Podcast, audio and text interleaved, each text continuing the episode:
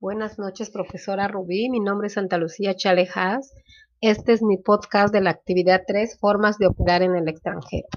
Existen cuatro modelos de negocios para exportar los productos de México al extranjero y son las siguientes. Exportación indirecta, exportación directa, licencias e inversión extranjera directa. La exportación indirecta es la comercialización que realizan otras empresas y no la, no la empresa exportadora o vendedora.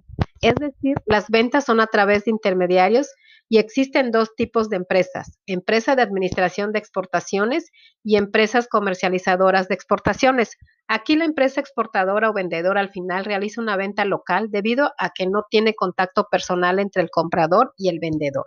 Las ventajas son eficiencia del trabajo actual, conocimiento del estado y expectativas de los mercados, expansión del público objetivo, pero tiene como desventajas que no tienen contacto personal entre el vendedor y el comprador, incapacidad de aprender cómo operar en el extranjero, incapacidad para monitorear y rastrear las mercancías de forma independiente. Ejemplo de este modelo, empresa Piggy Pack.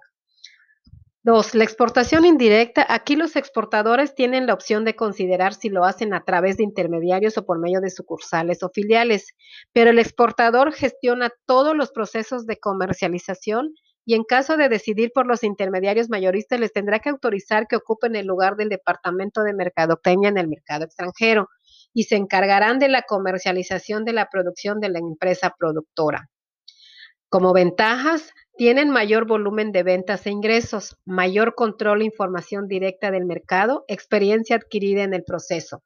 Las desventajas son mayor inversión y costos, mayores riesgos asociados al proceso de exportación. Un ejemplo de este modelo de empresa es IBM y por medio del comercio electrónico tenemos a Amazon, eBay. Tres, las licencias. Opera como un acuerdo contractual en el cual una empresa licenciante, el que concede la licencia, otorga derechos sobre bienes intangibles a otra empresa, licenciatario donde el licenciatario paga comúnmente una regalía al concedente de la licencia y a su vez el concedente está obligado a proporcionar información y asistencia técnica, mientras que su contraparte se obliga a explotar con eficacia los derechos y pagar la retribución en el porcentaje establecido al dueño de la licencia y tiene dos variantes las franquicias y los contratos de manufactura. Las ventajas son, la primera es que generalmente el licenciatario es una empresa local que producirá y comercializará a nivel local o regional y al dueño de la licencia le permitirá evitar aranceles u otros trámites relacionados con la exportación.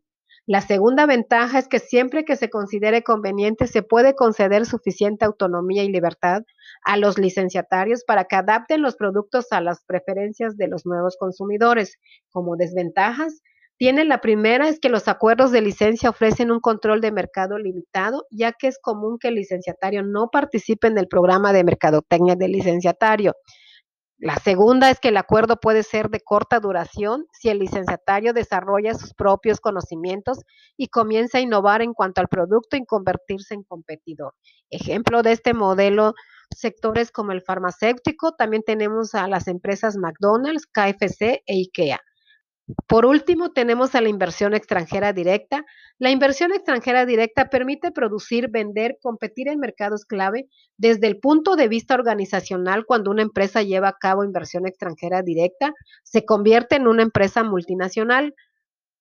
Una joint venture, empresa conjunta, es un contrato que permite la participación de personas morales y físicas que aportan capital, tecnología, canales de distribución personal, conocimiento de mercado con la finalidad de compartir esfuerzos, riesgos, beneficios e incluso responsabilidad de un objetivo común para las partes involucradas.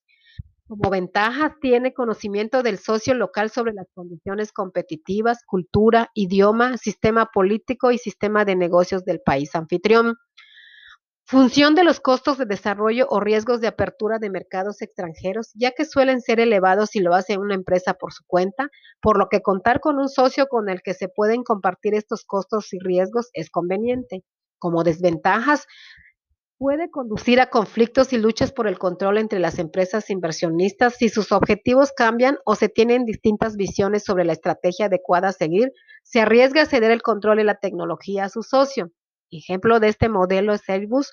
Como conclusión, me pude percatar en esta actividad que hoy en día son muchos los factores que se deben tomar en cuenta cuando se quiere internacionalizar una empresa, donde cada una debe adoptar el modelo que más se adecue en función de la particularidad de su mercado, eligiendo el modelo de negocio de acuerdo a sus posibilidades económicas. Gracias.